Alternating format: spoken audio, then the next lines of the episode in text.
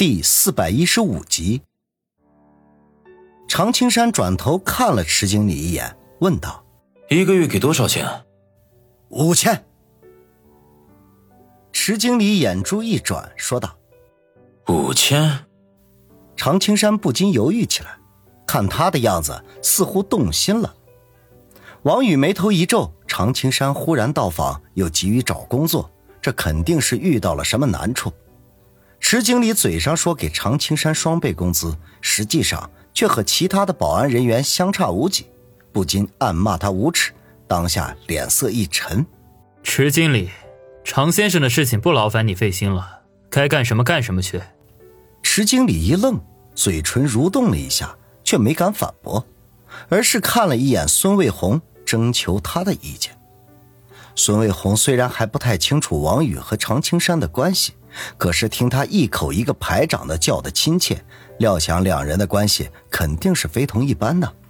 再加上池经理的确耍了心眼儿，以王宇的脾气没当场揭穿呵斥，已经算是不错的了，便摆手说道：“池经理，那你去忙吧。”池经理悻悻的一笑，说了一声告辞。转身离开，王宇，他给的工资挺高的。常青山有些遗憾的说道。王宇咧嘴一笑：“ 排长，你既然是来找我的，我怎么能让你受了委屈呢？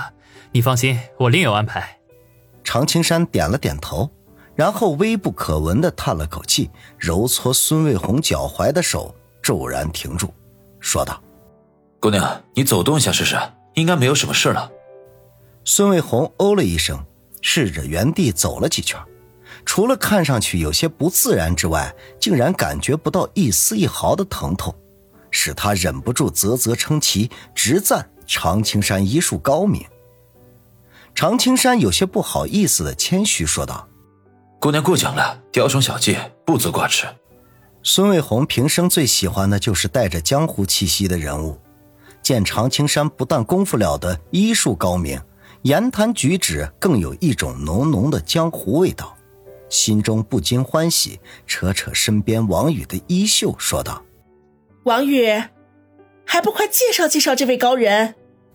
王宇知道孙卫红的脾气秉性，呵呵一笑：“卫红，还记得我以前跟你说过，我打架的本事啊，都是在部队里跟一位排长学的。”记得。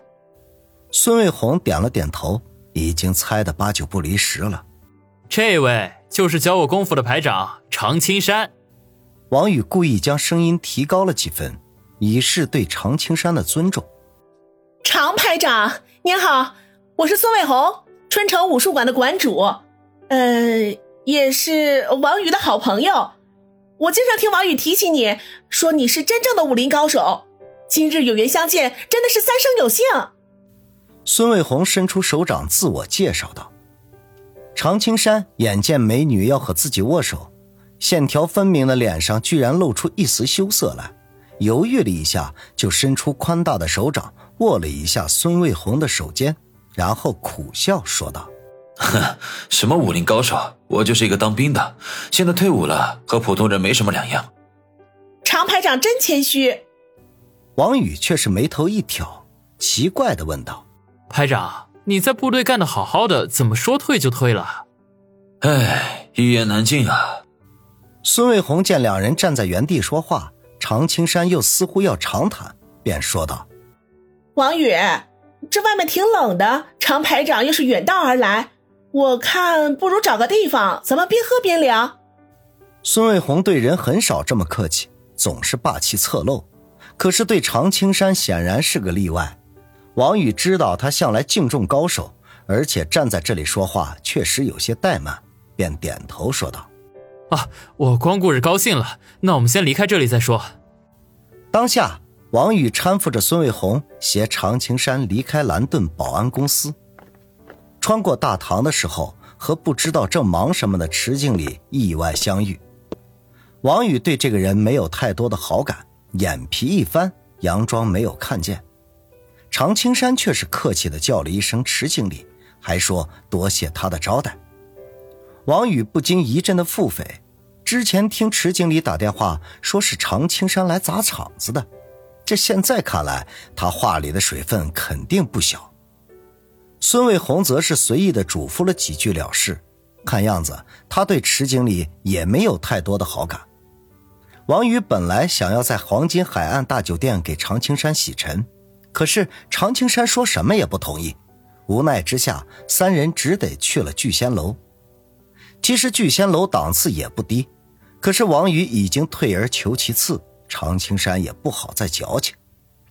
在二楼订了个包间，王宇又点了一大桌子的美味佳肴，当然，战友重聚，美酒那自然是少不了的。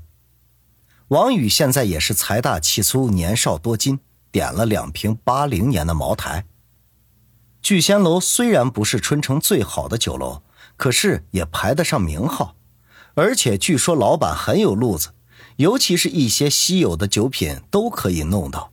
就比如王宇点的两瓶八零茅台就是其中之一。当然，聚仙楼有此好酒，王宇也是听孙威和宋奎说的。这两位纨绔子弟，经商未必有多大的本事，那吃喝玩乐那绝对是数一数二的。哪里有美女，哪里有美酒，都是了如指掌。负责送酒来的又是王宇的老相识沈小曼。这位长腿美女依然穿着彰显身材的旗袍，一侧开叉处露出雪白圆润的大腿来。她一进来便带起了一阵香风。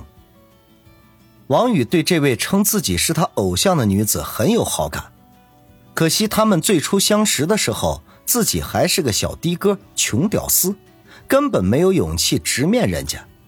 可是到了现在，他虽然身家千万，地位超然，可是却少了和对方接触的机会。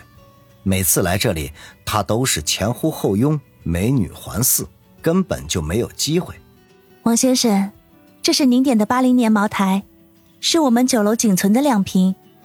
如果不是王先生，就算出再多的钱。我们老板恐怕都不会割爱的。沈小曼款款的走到王宇身边，先是向孙卫红和常青山点头示意，然后才微笑的对王宇说道：“王宇知道这酒的金贵，点头说道：‘ 劳烦沈小姐告诉你们老板，多谢他给面子。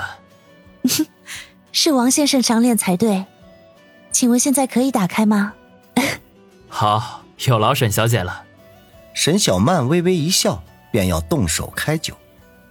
没想到这时候，常青山忽然结结巴巴的说道：“沈沈小姐，我我想问一下，这酒几百一瓶，太贵了，我们就不喝了。”沈小曼笑道：“这位先生，这八零年的茅台产量极低，市面上更是很难看见。它的市价是六万一瓶，不过也是有价无市。六六万。”常青山顿时张大了嘴巴，一时间反应不过来，一瓶六万，那两瓶下来就赶上他退伍的津贴了。沈小姐，开酒。